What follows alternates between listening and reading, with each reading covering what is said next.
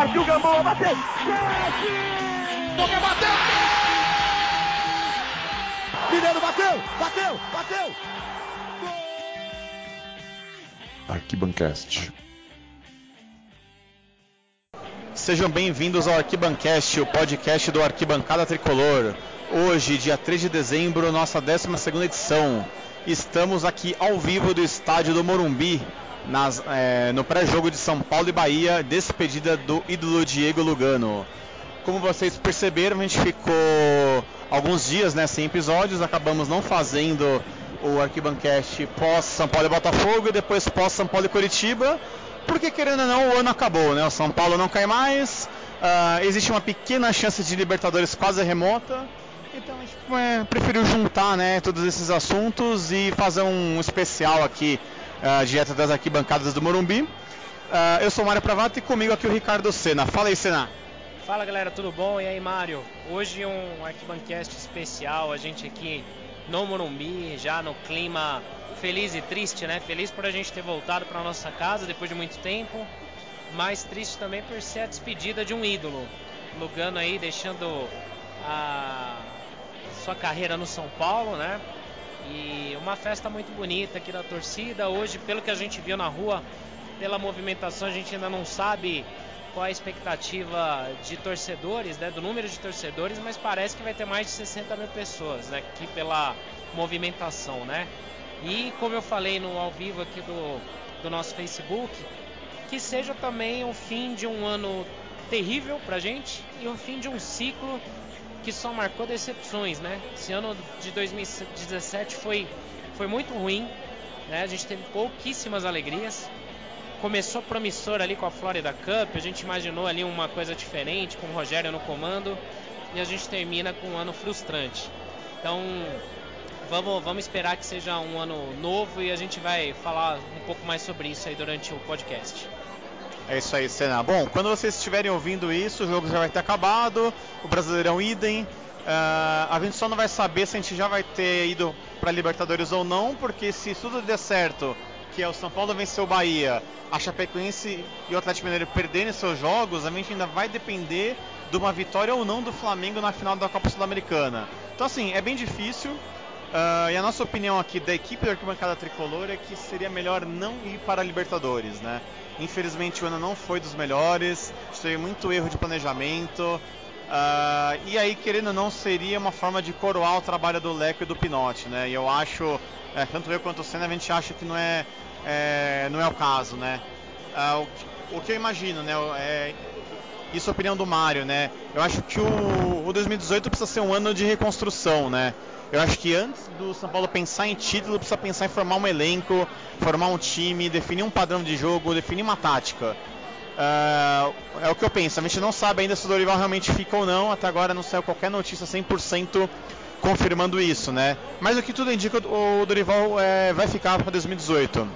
A minha opinião é, eu acho que a diretoria, principalmente é, com o Pinotti, deveria chegar uh, convocar uma coletiva de imprensa no começo do ano, apresentar os reforços e deixar muito claro para a torcida, falar esse ano não é ano de títulos, é um ano de reconstrução, a gente não vai fazer loucura, a, a gente não vai trazer Kaká, não vai trazer Lucas, não vai trazer Pato, não vai trazer Messi, a gente vai trazer jogadores que têm o perfil de São Paulo, jogadores para lutar, guerreiros, mais ou menos como é o Petros, por exemplo. Né? A gente sabe que o Petros teve uma, um importante desenvolvimento lá no nosso rival, mas é um cara que ele chegou aqui e ele dominou o time, é um cara líder. E é isso, a gente precisa de jogadores igual o Petros. Jusilei é outro cara fantástico, que quer se aposentar no clube.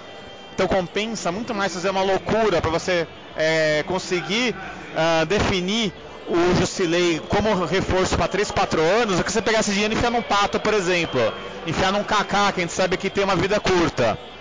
Uh, então eu penso isso, eu acho que o nosso 2018 precisa ser esse, tem que ser completamente diferente de 2017. O que talvez a gente pode fazer parecido com 2017 são essas contratações que foram da noite pro dia que deram certo. Como Hernanes, como Marcos Guilherme, Uh, querendo ou não, o Arboleda foi uma fantástica, fantástica surpresa. Agora o estádio vai anunciar a escalação do São Paulo. Sidão, camisa 12. Rodrigo Caio. Lugano agora.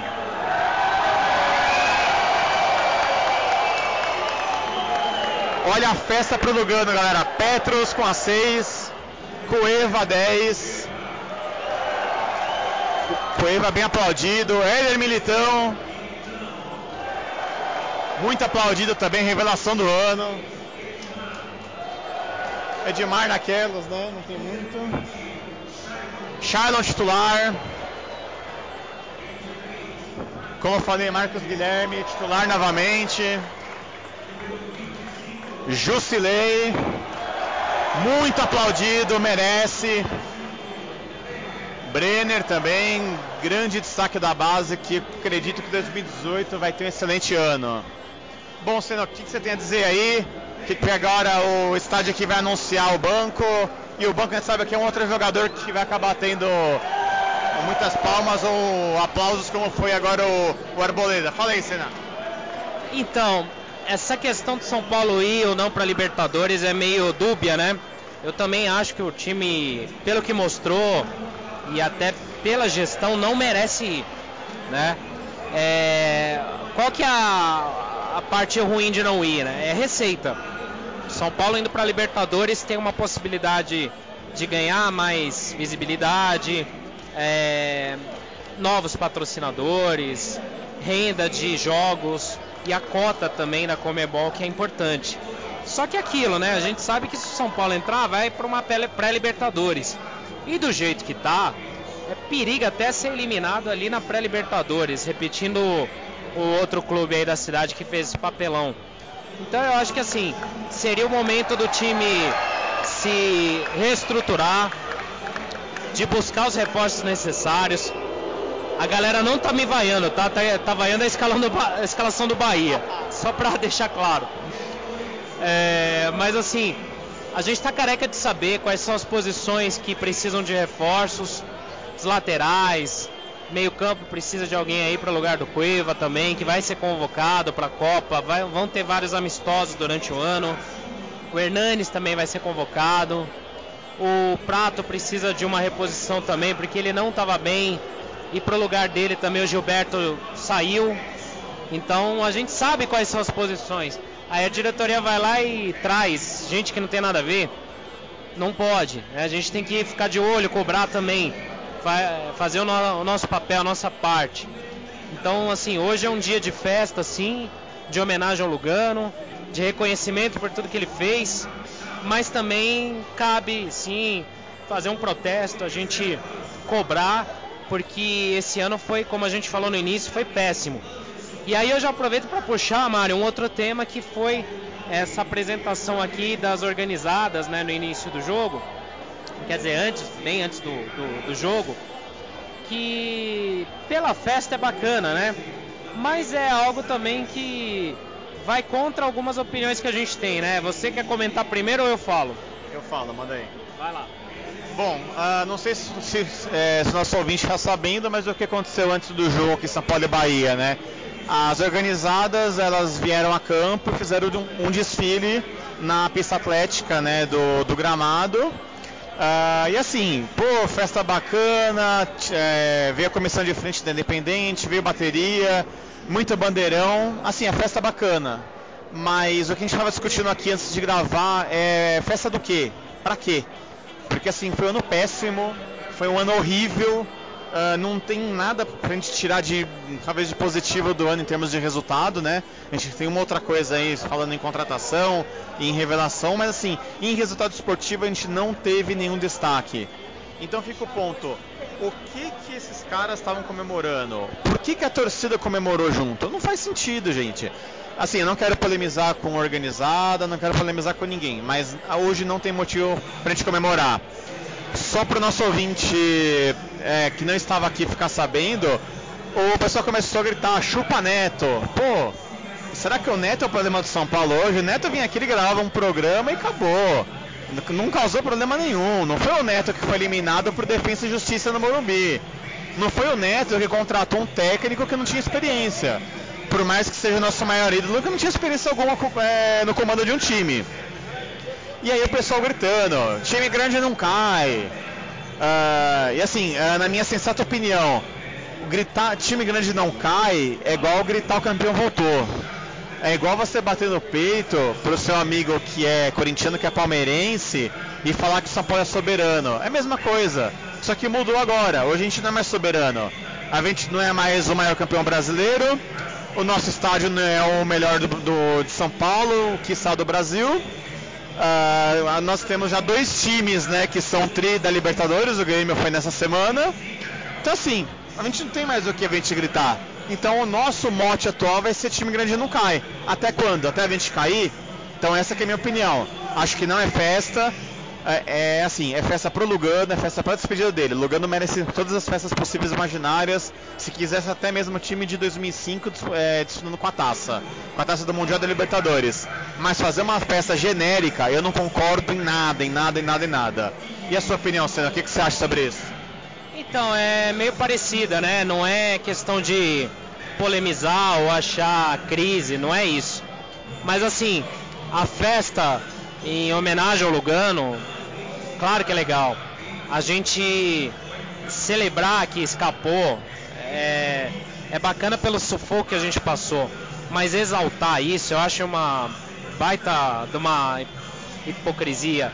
Porque assim, a gente de novo no quinto ano, pelo quinto ano, é a terceira vez que a gente sofre com uma situação como essa. Isso é muito pouco para São Paulo, cara. Não dá pra gente ficar acostumado com, com essa situação, com esse cenário, comemorar que não caiu, é, celebrar que simplesmente a gente tá na Série A, enquanto os rivais estão ganhando títulos. É, como o Mário falou, né? A gente era o único hexa brasileiro, já tem time hepta. A gente era o único tri, tri da Libertadores, já tem dois que empataram. Daqui a pouco alguém é tri mundial também. E a gente vai ficando para trás. Eu sou do tempo que a gente brigava até contra o Corinthians para ser para ver quem tinha mais título paulista. Hoje até o Santos passou a gente. São Paulo não, não consegue ser o campeão do estado desde 2005, igualando o tabu da época da construção do Morumbi, né? Então é muito pouco. A gente não pode se acostumar a essa mediocridade e esquecer de cobrar quem tem que ser cobrado. Então essa festa toda aí é bacana pela celebração e tal, mas é institucionalizar o fracasso, eu acho, em alguns pontos aí, sabe? É, que se faça uma festa pro Lugano, que se celebre o orgulho de ser São Paulino, mas não celebrar que o time grande não cai. Isso aí é mancada. E ouvindo o hino aí de fundo, cantado pela torcida, que fique na consciência aí dos gestores do São Paulo quanto que eles estão fazendo mal para esse clube há tantos anos. Né? Vamos parar de pensar em ego, em poder e vontades pessoais aí. Vamos pensar no São Paulo Futebol Clube, que está na hora da gente voltar pro posto que a gente nunca merecia ter saído que é o de campeão, né? É isso aí, Mário. Boas palavras, Senna. E, e é como eu falei antes, né? A gente, infelizmente, a gente não consegue sair dessa situação da noite pro dia. Então, o ano de 2018 precisa ser muito bem planejado, né? Não dá para fazer loucura, não dá para imaginar que vai ganhar tudo. Tem que entrar que nem entrou um time aqui de São Paulo pensando ser a quarta força. Eu acho que precisa ser nosso pensamento, não é pensar pequeno, é pensar humilde, é pensar simples, é, é pensar em estrutura, é, é pensar em elenco, é pensar em crescer jogadores, né? Você dar espaço para um Brenner. Tem hoje alguns meninos aqui no banco, né? Lisieiro, Paulo Boia, tem o, o Bisoli, que são do Sub-20, inclusive acabando aqui o jogo, eles vão para Porto Alegre, que o nosso Sub-20 está disputando um torneio lá ah, e é como a gente fala desde o começo do Arquibancast, né? Em vez de a gente ficar contratando o Denilson, Marcinho, Morato, vamos deixar isso para esses moleques. Ah, eu ainda assim, eu não consigo acreditar que a gente vai gastar 400 pau no Edmar, gente. E a diretoria já soltou nessa semana que muito provavelmente o Junior Tavares fica, é, que não vai ter qualquer troca é, com o Luca. Então, ou seja, volta Reinaldo, fica Junior Tavares, você contrata o Edmar. Não faz sentido. Pega esse dinheiro do Edmar, junta pra você comprar o Jusilei. Junta pra você tentar comprar o Hernandes no meio do ano. É isso que a gente precisa. Não precisa comprar mais lixo. Uh, então é isso, vamos ver. a gente pretende fazer os próximos podcasts, uh, é, é, voltar para aquela programação semanal e realmente tentar falar sobre uh, planejamento. Eu acho que é muito importante fazer um podcast sobre isso. Falar sobre todos os boatos, tentar trazer a situação dos emprestados, trazer a situação dos contratos dos jogadores atuais, porque é importante para o torcedor saber. Hoje, não, a gente ainda fala muito no escuro, né? Porque a gente sabe que a diretoria está esperando acabar o ano.